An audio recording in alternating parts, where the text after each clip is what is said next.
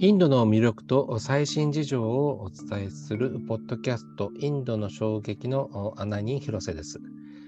え今日はですね、えー、シッタールダという小説について、えー、お伝ええ、しようと思います。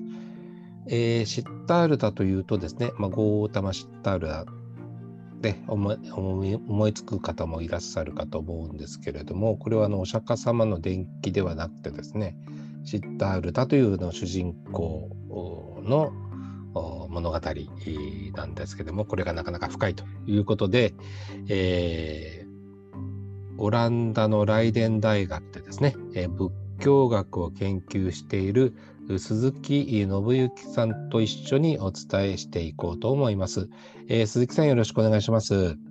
ろしくお願いします。はい。あのこの「シッタールダ」という小説なんですけどあのどんな小説だというふうにあの言ったらいいんでしょうか？はいえっとですねそのシッタールダはヘルマン・ヘッセっていう何て言いますかねドイツ生まれの、まあ、スイス人の作家が書いた小説で、はい、えー、書かれたのが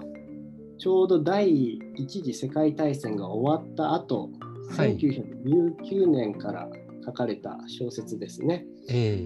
ー、えー、それで、まあ、ざっくりとした内容を申し上げますと、えー、舞台は、まあ、古代のインドになっておりまして、はい、それで、まあ、シッダールタっていう名前がついてるんで、まあ、仏教のお話かなと思われる方も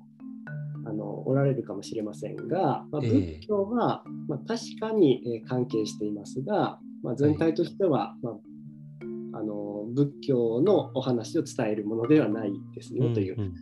そういうところはあります。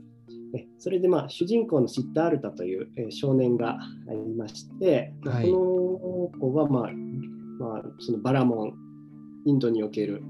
えっと、宗教宗教とかその司祭の、はいカーストに生まれた非常にの才能のある、えー、子どあの子供だったんですが、うん、まあ、両親のもとでずっと修行してきましたが、うん、えー、そのそこにはあの満足できずに、まあ、自分でその修行の道を歩もうと思ってその家を出ることになります。うん、それであのある日その涅槃ニルバーナを獲得したと伝えられている、うん、えー、ブッダに出会うんですね。はい、うん、それでブッダと出会っていろいろお話をして、うん、あのー、するんですけれども、えっと、そのブッダのその教えの中にもただ一点、えー、ちょっと自分は納得できない点があると言って、えー、それで、まあ、ブッダの弟子にはならずに、えー、また自分で道を探していくということになでそれで今度はまあ修行とは全然違う道、うん、えー、カマーラという美しい女性に出会って愛の術を習ったりとか、はい、カーバスマーミという商人のところに行って、うん、商売のやり方を学んだりとかして、まあ、人間の社会の中で生きていくことを勉強して身につけていって、うん、ややるんですけれども最後はあのそういうところからも離れてシタルタも最後年老いて最後はあのー、まあ、いろいろなこれまでの人生の歩みを踏まえた上で得たこの悟りというものをあの語っていくというそういう物語になっています。うんなんかあの、えーと、今あの、えーと、鈴木さんはあのヨーロッパにあの在住でまさに、えーと、ライデン大学にいらっしゃるっていうことでもありますしあのヘッセ自身がヨーロッパの小説家っていうことなんでこの、まあ、仏教とか東洋思想がですねどういうふうに小説に描かれているのかっていうのがあの、まあ、ちょっとあの興味があるんですけどもあの鈴木さんが特にこの「シッタールタで」えーまあ、魅力に感じるところとかあの気になるところってどんな点なんでしょうか？ね、やはり私自身が研究者ですので、シッタールタ自身あシッタールタではなくてヘッセ自身がどういうものを元にしながらこの小説を書いていったのかなというところには非常に興味があります。まあ、それでですね、はい。えーまあしまあ、ヘッセが、まあ、生きた時代ということを考えてみますと、ええ何でしょうかね、まあ、19世紀の、まあ、西洋人の仏教理解というものを非常に強くヘッセ自身が影響を受けているのではないかなと思っていますう。んうんまあ、19世紀の初め頃にヨーロッパの大学で、まあ、仏教の文献に基づいたこの学問的な研究というものが始まるんですけれども、うん。はい。うん。そこで、まあ、できた出てきたこの研究の成果というものは、まあ、ちょっと偏った仏教理解だったとうんいうことが、うんえー指摘されてます。特にその仏典に出てくるそのブッダの姿というものをすごくそのキリスト教的な姿に引き寄せてはい。考えていたということがあったようですね。ああ、まあ当時はインドを訪れた人もあんまりいなかったから、やっぱりこうキリスト教の枠にはめて、まあうん勝手に想像するっていうか、そんな感じだったんですかね。そのようですね。で特に初期の、ね、その仏教学を始めた頃の学者の先生方はインドにすら行っていないんですよねう。ん。うんですので文献だけの情報から組み立てた組み上げたこの仏教理解うん。というものになっていたと。でそれが具体的にどういうものだったかといいますとはい。例えばそのうんブッダというのはそのヒンドゥー教のこのカースト制度というものを否定してこの平等主義を説いた人とか、あるいはなんか哲学者はい。ヨーロッパの近代哲学にも引きを取らないくらいの非常に高度な哲学を説いた哲学者として動かしたりとか、あとはそのそのお釈迦さん自身が、まあ、お王子の生まれで本来は王様になるはずの人だったにもかかわらず、人々を救うためにその道を捨てて、このし宗教の道に進んだこのうん自己犠牲、うん。まあ、こういうちょっとなんかキリスト教的なあの理解にあのブッダの理解を当てはめてたと思います。なるほど。なんかやっぱり、あの、仏教って結構なんか合理的な面もあったりして、あの西洋の思想と当てはめやすかったのかななんてことをちょっと想像したり、するんですけれども、あのまあ西洋世界とあのヨーロッパのつながりっていうことで言うと、あのインドヨーロッパ語族っていうこう言葉のおつながりがあったりとかもあったとは思うんですけどもそれも何かちょっと関連があったりするんですか？で、えなんか関連はあるようですね。うん。まあ、インドヨーロッパ語族というのが、まあまあ、やっぱり19世紀の初め頃に、まあ、ヨーロッパのい特にイギリスの学者によって発見されて、ええそれでもともと中央アジアにいたインドヨーロッパ語族の人たちが片方はヨーロッパに行って片方はあのインドに行ってということで分かれたと。でこれはどうしてそういうことが言えるかというとそのインドに伝わっている古い言葉であるサンスクリット語とヨーロッパにある古い言葉ラテン語え古典ギリシャ語こういったもののその文法とかえ語彙とかそういったものが非常に似てると。えいうことでこれはまあ間違いなくもともと一つにあったところのものがこう分かれてこうはい。インドとヨーロッパに伝わっているんだろうということが言われたわけです。